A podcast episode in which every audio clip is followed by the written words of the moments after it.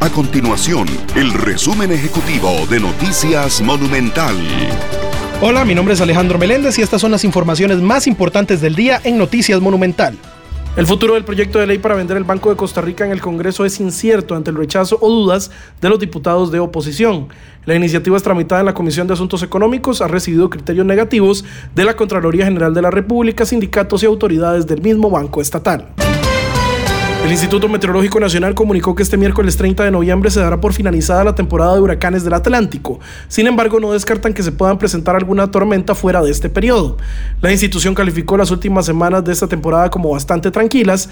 El pico de mayor actividad se dio en el mes de septiembre. Estas y otras informaciones usted las puede encontrar en nuestro sitio web www.monumental.co.cr. Nuestro compromiso es mantener a Costa Rica informada. Esto fue el resumen ejecutivo de Noticias Monumental.